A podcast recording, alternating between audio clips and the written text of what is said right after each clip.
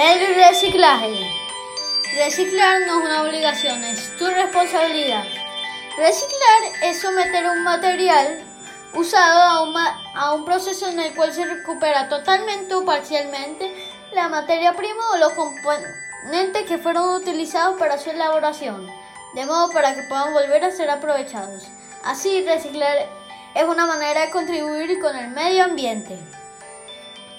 ¿Sabías que con el reciclado de 2 toneladas de plástico usado se ahorra una tonelada de petróleo bruto, gran cantidad de agua y además conseguimos que disminuyan las emisiones de gases de efecto invernadero?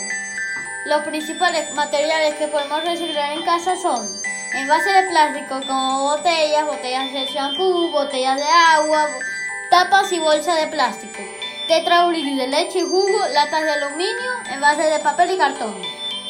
Por ti, por mí, por el futuro, recicla.